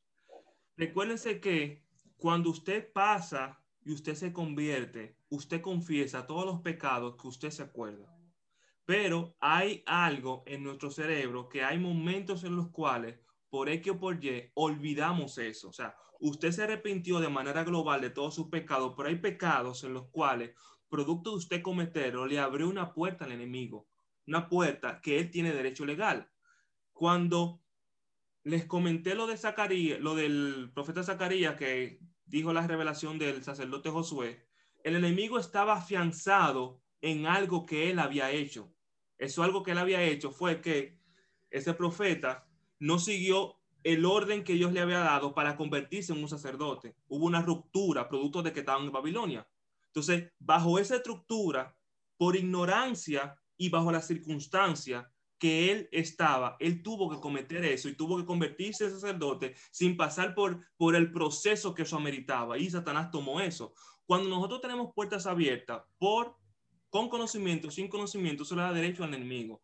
Yo lo que sí creo de manera personal es que cuando eh, hay ese tipo de, de, de, situaciones en los cuales el enemigo eh, toma posesión de un ser humano, es producto de que hay algo que ese ser humano no ha confesado. Cuando no lo ha confesado, no se ha arrepentido, el enemigo aún tiene poder. Hace un momento, un momento no hace, hace varios años, yo estaba caminando y yo vi en un salón una silueta de, una, de un lugar que yo frecuentaba. El Espíritu Santo en ese mismo momento me dijo, eh, te recuerda de aquel momento en el cual tú hiciste esta actividad, tienes que arrepentirte. Yo no me había arrepentido de esa escena en específico, pero esa situación que la cual yo miré era un salón normal y corriente, me llevó a colación que el Espíritu Santo me sacara eso a la luz.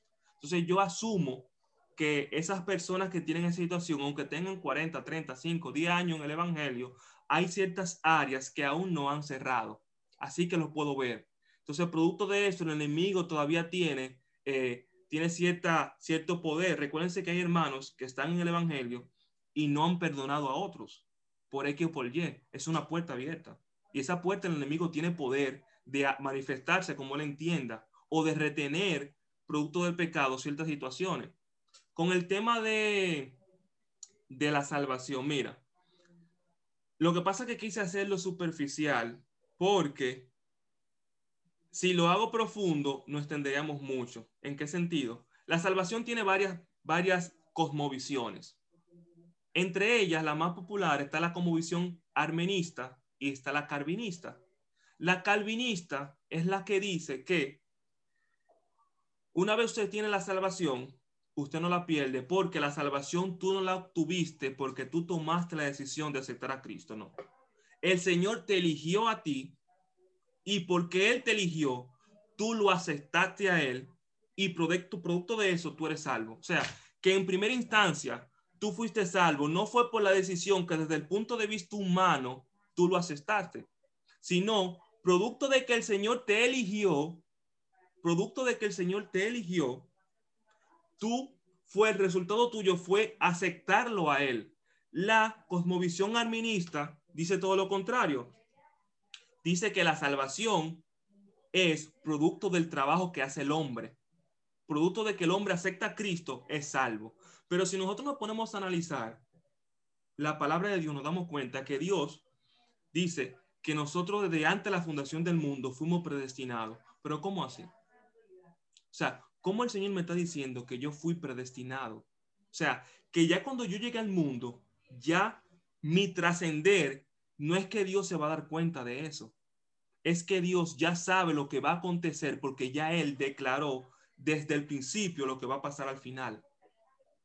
Entonces, cuando nosotros hablamos y nos damos cuenta de eso, entendemos que decimos que una vez una persona recibe al Señor y lo acepta, producto de que el Señor lo escogió, por eso es que esa persona no pierde esa salvación. Pero que tú y yo no sabemos quién está salvo o quién se va a salvar y quién no se va a salvar. Por eso aquí entra el tema de la evangelización. Pero desde el punto de vista del Señor, Él sí ya sabe esa parte. Porque fíjense, una persona que verdaderamente se ha arrepentido, una persona que verdaderamente ha conocido al Señor, no va a tomar decisiones abruptamente que lo separen. Fíjate que no he dicho que no va a pecar. Obviamente, acepta al Señor y en toda su vida va a haber situaciones que va, lo va a cometer a pecar. Pero fíjate, el profeta Isaías, ese profeta murió, lo partieron en dos. Él tuvo la oportunidad de decir, no, lo que yo dije fue mentira, yo quiero vivir. Y la, la convicción que tenía él era tan fuerte que él prefirió morir. Todos los apóstoles, Juan, fueron brutalmente asesinados. Y ellos sabían lo que habían creído. Cuando usted está convencido de que Jesús murió por usted, eso va a traer con usted un resultado que lo va a materializar. Desde la cosmovisión que yo la veo, obviamente, repito, no trato de imponer esta cosmovisión a nadie, pero la que yo la veo es que el Señor nos elige desde antes de la fundación del mundo. Y como Él nos elige, nosotros es imposible que la perdamos, porque no la estamos eligiendo nosotros, sino la eligió Él. Con el tema de los versículos, como pueden recordar, yo soy un hermano como ustedes que estoy estudiando. A nivel de versículos, no tengo la habilidad todavía de citarte todo versículo que tú quieras en vivo, porque para eso tengo que sentarme a estudiar. Pero yo se me voy a poner en la tarea para sustentártelo, basado en lo que te estoy diciendo, se lo voy a mandar a, mi amigo Elecer, esos versículos para explicarte un poquito más desde ese punto de vista de la cosmovisión. Bien, eh, también para cierto apoyo, eh, vemos, por ejemplo, pasajes, eh, ya no desde una perspectiva directamente calvinista, pero vemos pasajes como, por ejemplo, la están cocinando, dice, oye, como la primera carta de Juan, capítulo 2, que eh, eh, eh, el primero dice que si pecamos, abogado tenemos para con Cristo, pero más debajo él comienza a, a detallar ciertas cosas, cualidades que, que, identifican al creyente. Y, y, dice que los que se, dice, y vendrán anticristos y saldrán de nosotros. Los que, se, que se apartaron de nosotros demostraron que nunca fueron genuinamente de nosotros. Entonces, su falta de, de, Dios se evidenció en algún trayecto, en un, en un, punto de su vida. Por lo tanto, no es que eh, en ese momento sí perdieron a Dios, sino que eh, tenían la fe, eh, creían o, o, o, vivían, mostraban, mejor dicho, mostraban esa fe, pero no era lo que en su corazón reinaba esa, esa creencia en Dios no reinaba en su corazón. Entonces, al final, lo que había en su corazón salió a la luz y demostró que no eran salvos. Entonces, eh, cuando decimos que no eran nuestros, cuando decimos que eh, eh, podríamos argumentar que no, ahí habla de dos anticristos, pero más para abajo él define que los anticristos son aquellos que se oponen a, a, la creencia de, de, Cristo. Entonces, si no creen en Cristo, son personas que no están, que están perdidas. La Biblia los, los define como tal y también define que se apartaron por, por ese motivo, porque nunca fueron de nosotros, porque incluso argumenta dice, si hubiesen sido nuestros, hubiesen permanecido, pero no permanecieron por eso. Y hay otras, hay, hay otras citas, está Romano capítulo 9, Romano capítulo 12, tenemos eh, eh, eh, Efesios 2, Filipenses 5. toda la información que necesiten, yo se la puedo proveer. Amén. Sí, yo quiero felicitar de manera personal al, al facilitador. fue muy, muy bueno, muy, o sea, se aprendió mucho. Y me, me siento bien cuando veo jóvenes como ustedes que están tan metido en la palabra. Eh, quiero, quiero, eh, eh, quiero felicitar a Franchelli porque, como él muy bien dijo, él no tiene toda la verdad, pero es bueno, por ejemplo, lo que dice Primera de Timoteo 1, del 19 al 20, dice, manteniendo la fe y buena conciencia, desechándola, desechando la cual naufragaron cuando a la fe algunos, o sea, ¿Qué dice eh, Pablo en la, primera carta de Timoteo? Que esta gente eh, naufragaron en cuanto a la fe, que fueron Himeneo y Alejandro, ¿verdad? Y en Mateo 24, 13 dice que tenemos que perseverar hasta el fin para mantener la salvación. O sea, ¿qué es lo que yo, yo, yo entiendo entonces? Tomando la parte calvinista y la parte de, de Arminio, que es verdad, o sea, nosotros fuimos elegidos, predestinados para la salvación. Pero nosotros tenemos que mantener esa fe en esa salvación hasta el fin. Eso es lo que yo entiendo. Dios le bendiga. y que en términos prácticos, en términos prácticos, eh, eh, eh, hay un asunto que como yo, como Dios opera su proceso, pero hay también una perspectiva que es una perspectiva humana, desde mi punto de vista natural yo desde mi punto de vista natural, no sé quién, quién, quién, eh, eh, eh, alcanzó salvación, no sé quién lo ha hecho. Desde mi punto de vista humano, estoy limitado a, a cierto concepto, a ciertas experiencias. Pero entonces,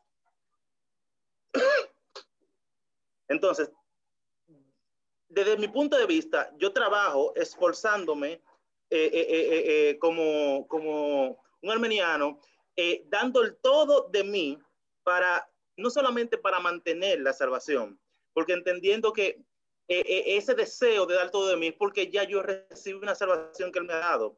El producto de mi fe, el, producto de mi fe es esa salvación. Y esa salvación entonces engendra como producto lo que es una entrega. Eh, yo no hago obras de salvación para alcanzarla, sino porque Él ya me dio la salvación y por tanto yo opero. Entonces, si en mi vida eh, desaparecen esas obras de salvación, yo estoy evidenciando que, que, que, que, no era algo que estaba dentro de mí, sino que era algo que yo estaba imitando. Entonces, eh, eh, en términos prácticos... Esas cositas que creemos que es, por obra, que por lo que hacemos y a veces nos alejamos que por gracia. La Biblia dice que por gracia para que nadie se gloríe. Amén. Ahora vamos con mi punto. Eh, Mano, yo tengo una, una preguntita. Yo he, escudriñado, he investigado por diferentes lugares, pero como todavía no tengo como una noción clara. Y es de el libro de Génesis en el capítulo 6, donde habla de los hijos de Dios y, y de las hijas de los hombres. Entonces, mi pregunta es la siguiente. Cuando se refiere a los hijos de Dios, ¿se refiere a ángeles o a qué se está refiriendo específicamente? Hay gente que dice, hay estudiosos que dicen que se refiere a a ángeles y hay otra persona que dicen que, que, que era como hacia lo de Dios. Entonces, ayúdame ahí. Y el maestro también. Eh, bueno, ¿le das tú Ramón o le doy yo? Está bien, yo le doy. Mira, cuando nosotros vamos al original, ese tema también me encanta muchísimo, porque de hecho, la palabra del Señor nos dice que como en los tiempos de Noé, fíjate que el Señor nos está comparando que en los últimos tiempos se va a parecer a los tiempos de Noé. O sea, hay una comparación de generación. Cuando tú estudias cómo era la generación en los tiempos de Noé, te das cuenta de lo siguiente. Número uno, la palabra de Dios dice que ellos se daban en casamiento, o sea, que la población mundial aumentó. Y si tú te pones a estudiar, desde antes del 1900 hacia atrás, la población mundial no pasaba, si mal no recuerdo, de los 2 millones, 2, billones. O si mal no recuerdo. O sea, desde el 1900 hacia adelante, la población mundial se ha no duplicado, se ha casi cuatriplicado. O sea, las personas se están multiplicando y están llenando la tierra. Que eso no pasó desde el 1900 hacia atrás en ninguna generación. Número dos, dice la palabra que el mal va a aumentar. Si comparamos lo catastrófico y violento que fue desde el 1900 hasta la actualidad, nos podemos dar cuenta que también hay otra similitud. Pero lo interesante es lo siguiente, que la palabra cuando tú te vas al original y tú descubres qué quiere decir hijo de Dios, te das cuenta lo siguiente, que cuando se refiere a hijo de Dios, se refiere, se refiere a, eh, dice la palabra Elohim, no me acuerdo el otro término hebreo, que se refiere a hijo de Dios directamente. El Antiguo Testamento no se hace referencia a hijo de Dios a nosotros. En el Antiguo Testamento nosotros no éramos considerados hijos de Dios. Hijo de Dios se usa en el Nuevo Testamento para referirse a los seres humanos, pero en el Antiguo se refería a los mismos ángeles, porque hay una diferencia entre hijo de Dios e hijas de los hombres. Cuando el Señor te especifica con nombre apellido una condición específica es porque quiere resaltar algo. Hay muchas corrientes de ese tema y una de ellas es que esos hijos de Dios fueron aquellas personas, aquellos, aquellos seres que salieron de su morada. Dice la palabra en, en Judas no me acuerdo en, otro versículo, pero esa morada, ¿qué significa? Si vas al original, te vas a dar cuenta que esa morada es habitación, es cuerpo. O sea, lo que nos está diciendo Judas es que esos seres salieron de la morada del cuerpo celestial que tenían, 1 Corintios 13 y 14, que Pablo dice, hay cuerpos físicos y hay cuerpos espirituales. Y producto de ellos salir de ese cuerpo, la corriente que te estoy explicando, dicen que ellos pudieron de una forma genética, porque eso es lo bueno cuando tú estudias la palabra, que hay intervención, por eso hay que estudiar ciencia para tú entenderla, de una forma genética, ellos pudieron hacer esa conexión con las hijas de las mujeres, porque de ahí es que vienen los llamados Nephilim, gigantes. Genéticamente es imposible que un ser humano puro, genéticamente, dé a luz a un Nephilim, a un gigante. ¿Por qué? Porque Daniel habla que eran gente que medían cuatro pies y tenían 12 dedos. 12 dedos y 12 son 24 y en los pies también. Eso es una anormalidad, una una, una condición eh, morfológica no correcta. Lo mismo pasa con el tema de las mitologías. Ustedes no se han puesto a pensar de dónde surgieron los famosos centauros mitad hombre, mitad animal, o la famosa sirena, o sea, toda esa estructura que hay, ¿de dónde surgió? ¿En qué mente humana le cabe ponerse a crear esos tipos de combinaciones? Hay corrientes que dicen que el enemigo, para terminar, tuvo acceso o tiene acceso al código genético y producto de ese acceso y de esa transformación dio como resultado eso que vemos. Esas son corrientes que hay para poder explicar los famosos gigantes, gigantes que la arqueología evidencia, o sea, que hay huesos, hoy hay huesos que avalan eso, o sea, no son mitología, no son inventos, o sea, que tú estás viendo los huesos de la gente que eran grandísimas y tú tienes que buscar una explicación a eso que aconteció. Lo mismo con los dinosaurios, o sea, los dinosaurios no son mentiras, eso fue algo real, pero es otro tema.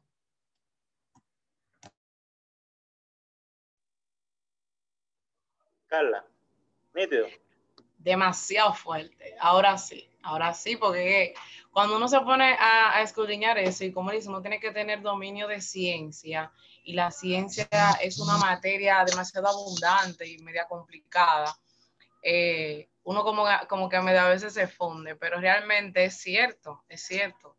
Eh, y gracias, gracias, eh, satisfecha. Y nada, eso impulsa a uno a seguir estudiando. Eh, escriben en los comentarios que si, que si esos son demonios o ángeles de Dios. No son ángeles eh, eh, de Dios en una naturaleza completa, sino la naturaleza caída. Em, que por cierto, parte del tema que nosotros ya en el trabajo lo hemos tocado en otras ocasiones, no, no es que hubo una interacción sexual directa eh, eh, eh, del ser espiritual con, con, con, la persona en la carne, sino lo que hemos tocado es que ha habido en temas similares a posesión una alteración entonces de, de, del código genético que da como producto. porque hemos visto que incluso hay, hay referencias eh, eh, en, en, el Nuevo Testamento que habla de los espíritus carcelados, que persiguieron carnes extrañas, etcétera, etcétera, etcétera. Pero cuando eh, hablamos de, esta, de esta unión que hubo aquí, no fue una, una unión del ser espiritual normal que, que, que, que, fecundó, sino mediante un proceso de, de, de, de posesión, más o menos, hubo una cierta alteración. Estos rasgos que estuvieron ahí en esa ocasión no son tampoco únicos de ahí.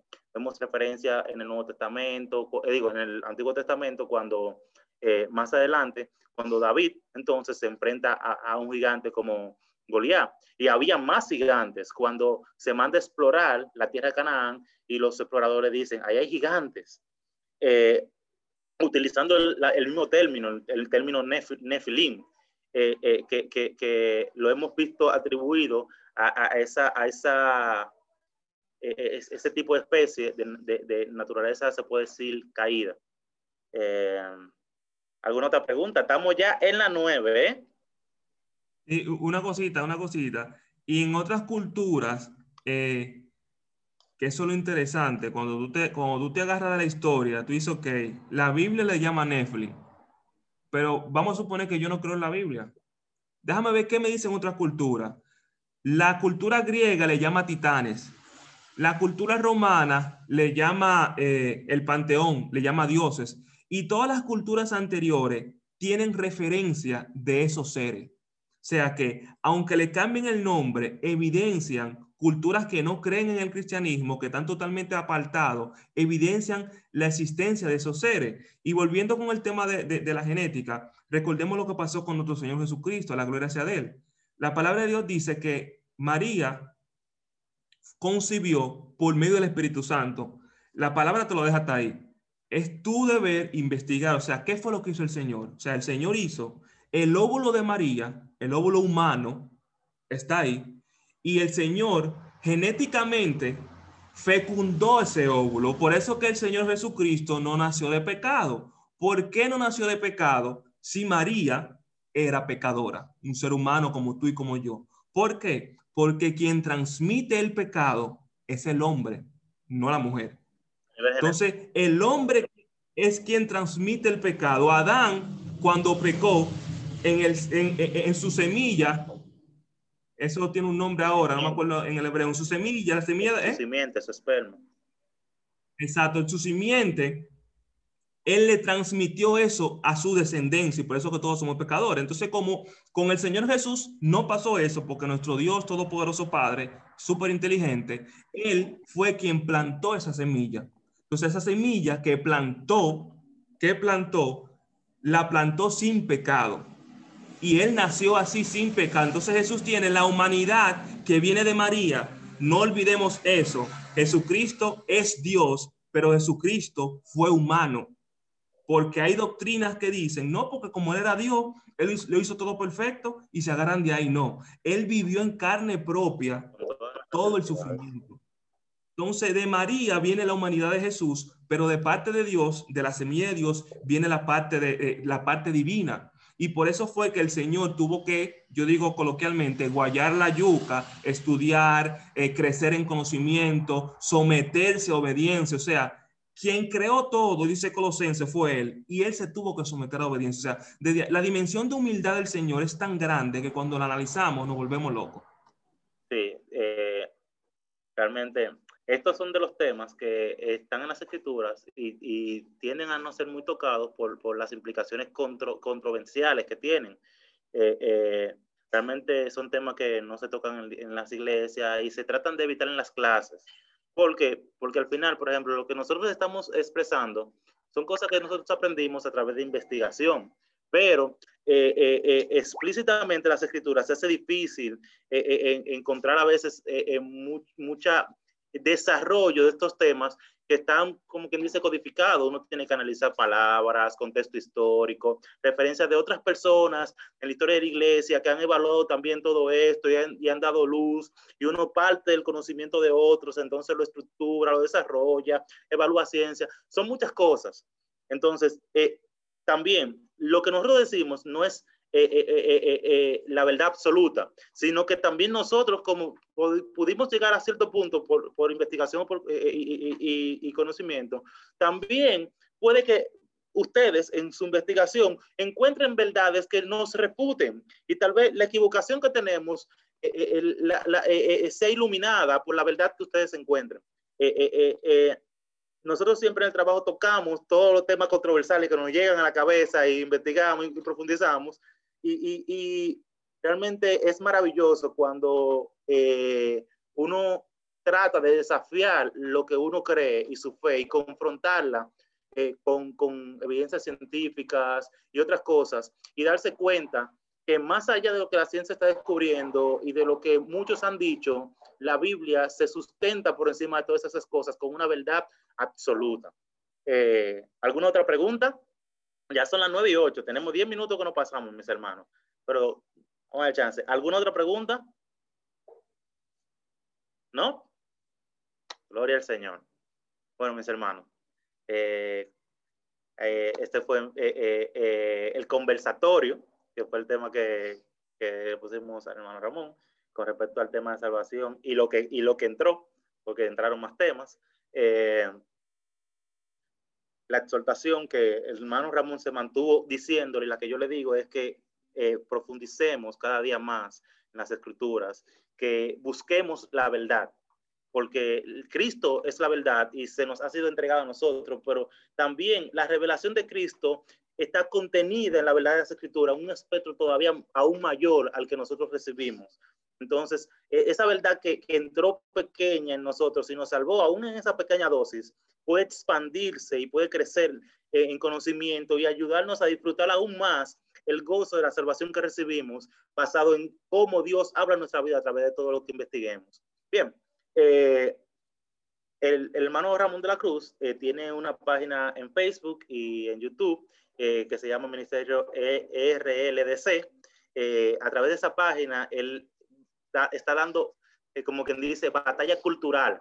Está dando defensa del Evangelio, eh, denuncia eh, el pecado como, como, la Biblia lo expresa y trata que en el amor de Cristo las personas reconocen su condición pecaminosa y alcancen salvación. Eh, actualmente, algunos tal vez no, no, no, no, no lo noten porque en nuestro país todo se, se, se retrasa para llegar, gracias a Dios, con respecto a algunas cosas, pero el mundo está siendo golpeado fuertemente. La iglesia está siendo perseguida, aunque no lo notemos se nos persigue por nuestra fe, se nos trata de, censurar, de callar nuestra boca, se trata de distorsionar la verdad de Cristo. Y nosotros que conocimos la verdad, que vivimos en la verdad y que profundizamos en la verdad, tenemos la responsabilidad por mandato divino de defender la verdad y compartirla. Entonces, eh, démosle apoyo también a las personas que lo están haciendo, eh, como el hermano Ramón, eh, la hermana Evelyn también de vez en cuando eh, sube su video y da sus mensajes, sus exhortaciones. Eh, el hermano Geiel vi que también sube sus mensajes. el plan es que no nos quedemos con lo que hemos recibido. Esto que recibimos por gracia, que no merecemos, vino con, con, con responsabilidades que asumimos. y una de ellas es compartir esta verdad para que las demás personas vengan a salvación. Y defender también de manera ardiente la fe en la que creemos. Eh, eh, en, contraste con el deterioro del mundo en que nos encontramos. Bien. Eh, el estudio, preguntan que si el estudio se va a subir a YouTube. el hermano Ramón grabó parte del estudio. ¿Usted lo va a subir, manito? O... Sí, tengo que, lo edito y, y lo comparto. De todos modos, también, eh, eh, el caso de, también se lo podemos compartir por el grupo para que lo lean, lo evalúen, lo degranen y, cualquier cosa entonces que ustedes encuentren también lo compartan y crezcamos todos. Bien. Entonces, eh, vamos a, a, permitir que nuestro hermano Luciano Berén, agradecido contigo, manito, con esta encomienda tan difícil que, que te hemos entregado eh, de, luchar con estos temas eh, eh, difíciles, no, tan, no tan fáciles de trabajar y que muchos corremos. a veces no siempre nuestras respuestas son las más certeras, pero tratamos de que lleguen lo más cerca posible y que el Espíritu Santo entonces expanda y discrimine cuál es la verdad de todo lo que tocamos. Entonces, vamos a permitir que nuestro hermano Belén eh, nos eh, despide en oración. Eh, ministro. Amén. Dándole gracias a nuestro hermano Ramón, que Dios lo siga usando y que, que esté ahí para cuando lo necesitemos. Gloria al Señor. Padre, te bendecimos, Señor, te adoramos y te damos gracias, Señor. Gracias, Señor, por el facilitador, Dios mío. Gracias, Señor, te damos por cada uno de nosotros, Dios. Padre, mira que vamos a ser despedidos. Nunca, nunca jamás de ti, Señor, sino del uno con el otro. Déjanos en paz aquí en nuestras casitas. Te lo pedimos en el nombre de Jesús. Amén y amén. Gracias para todos. Dios bendiga. Feliz noche, chicos. Dios bendiga a todos. Ay, el link. Elie, cuando lo suban, por favor, envíanos el link al grupo pues está bien. Manito, ya tú sabes, te manda el link. Ay, gracias. Chao, cuídense. La orden, Dios les bendiga. Bye, bye. Bye. Gracias por escuchar el podcast de su hermano y discípulo de Cristo, Ramón de la Cruz. Forma parte de la red global de discípulos en Cristo. Comenta, comparte, evangeliza. Dios te bendiga.